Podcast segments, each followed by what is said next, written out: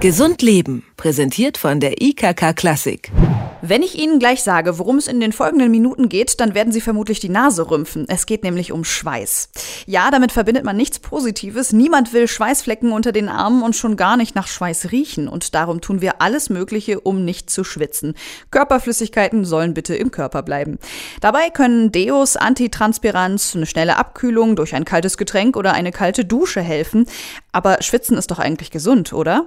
Darüber spreche ich jetzt mit Björna Windisch. Sie ist Chemikerin und entwickelt für einen Kosmetikkonzern Deodorants. Einen schönen guten Tag, Frau Windisch. Guten Tag. Frau Windisch, ähm, schwitzen wollen wir eigentlich nicht, aber es hat natürlich eine Funktion.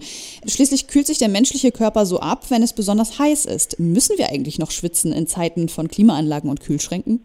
Ja, das ist natürlich nach wie vor immer noch eine ganz wichtige Sache, eine ganz wichtige Aufgabe, die der Körper erledigt. Schwitzen ähm, hat nach wie vor in der erster Linie die Funktion, die Überhitzung des Körpers zu vermeiden. Wir kommen ja auch ins Schwitzen durchaus nicht nur bei erhöhten Temperaturen, sondern dann auch, wenn wir uns sportlich betätigen. Und das ist ja heutzutage auch durchaus sehr weit verbreitet, sportliche Betätigung äh, in verschiedensten Formen. Also von daher ist es weiterhin notwendig, dass der Körper sich vor Überhitzung schützt.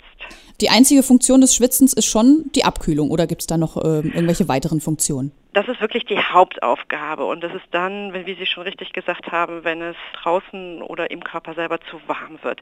Das, es gibt noch eine zweite Form des Schwitzen und einen zweiten Grund.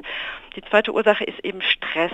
Wenn wir in Stress geraten, das kennen glaube ich auch die allermeisten, das ist dann auch einen plötzlichen Schweißausbruch und der, so vermutet man, hat eher äh, noch Gründe, die so in den frühen Zeiten der Evolution liegen, dass man dadurch auch eine erhöhte Aufmerksamkeit hat.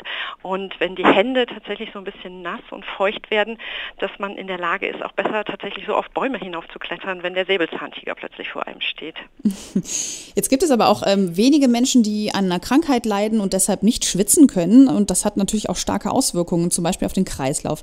Was würde denn passieren, wenn man das Schwitzen unterdrückt? So zum Beispiel bei einem Antitranspirant? Also durch die Verwendung von Antitranspirantprodukten im Achselbereich, und dafür sind sie eigentlich vorgesehen, also in einer, einem kleinen Gebiet des Körpers, ähm, sind keine negativen Folgen zu befürchten. Die Fläche unter der Achsel, das sind wirklich weniger als ein Prozent der gesamten Körperoberfläche. Das heißt, selbst wenn man da das Schwitzen in dieser Region dann deutlich reduziert, den Schweißausfluss deutlich minimieren kann, heißt das noch lange nicht, dass dann der Körper überhitzt, weil der Rest des Körpers, die restliche Körperüberfläche, dieses kleine Gebiet hat, ähm, prima ausgleichen kann. Jetzt benutzen wir ja Deos und Antitranspiranz, um äh, vor allem auch den Körpergeruch so ein bisschen einzudämmen, der, ähm, wenn sich natürlich Bakterien an so feuchten Stellen ansammeln, dann kommt es nun mal zu diesem Geruch. Aber ein Antitranspirant hat ja jetzt noch die Funktion, dass es den Schweiß so ein bisschen eindämmt, wie Sie gerade schon sagten. Wie genau funktioniert das eigentlich? Verantwortlich für diesen Effekt, äh, dass der Schweißfluss reduziert wird, sind ähm, im Wesentlichen die sogenannten Aluminiumsalze. Das sind Wirkstoffe, die sich an den Schweißdrüsenausgängen, an der Hautoberfläche ablagern und diese verengen. Und durch diese Verengungen wird dann bewirkt, dass weniger Schweiß austreten kann und das Ganze ist ein temporärer Effekt. Das verschwindet dann nach einiger Zeit wieder, ähm, sodass auch da ähm, keine dauerhafte äh, Verengung oder Schädigung auftritt. Also der Schweiß kann sich nicht unter der Achsel stauen. Richtig.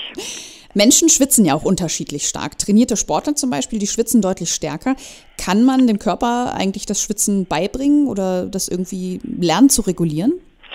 Ähm, da gehen die Meinungen äh, noch ein bisschen auseinander. In den wissenschaftlichen Studien gibt es teilweise Ergebnisse, die das andeuten.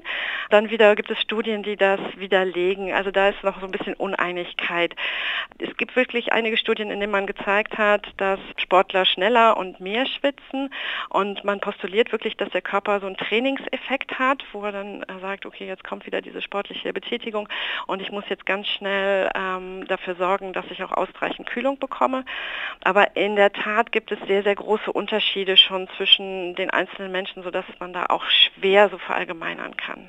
Also gibt es eigentlich keine so eine richtige Möglichkeit, dass ich jetzt sage, wenn ich ab jetzt irgendwie dreimal die Woche Sport mache, dann ähm, schwitzt mein Körper vielleicht wirklich nur noch, wenn ich Sport mache und sonst im Alltag vielleicht weniger? Nee, das ist schwierig zu sagen. Mhm. Genau. Okay, ähm, Frau Windisch, haben Sie denn eigentlich noch eine Empfehlung so als Expertin äh, für einen schweißarmen Sommer? im Sommer. Ja, die gekühlten Räume haben Sie ja eben schon erwähnt, äh, schöne klimatisierten Räume aufhalten. Nein, ansonsten ist es natürlich wichtig, sich einfach ausreichend mit Getränken zu versorgen, äh, dass man einfach den Körper auch ähm, durch, durch Getränke einfach äh, gekühlt hat und in einer guten Verfassung hält. Das sagt die Chemikerin Björna Windisch. Sie entwickelt Mittel gegen Schweißgeruch bei Bayersdorf. Vielen Dank für das Gespräch, Frau Windisch. Sehr gerne. Gesund Leben, präsentiert von der IKK Klassik, gibt es auch zum Nachhören als Podcast.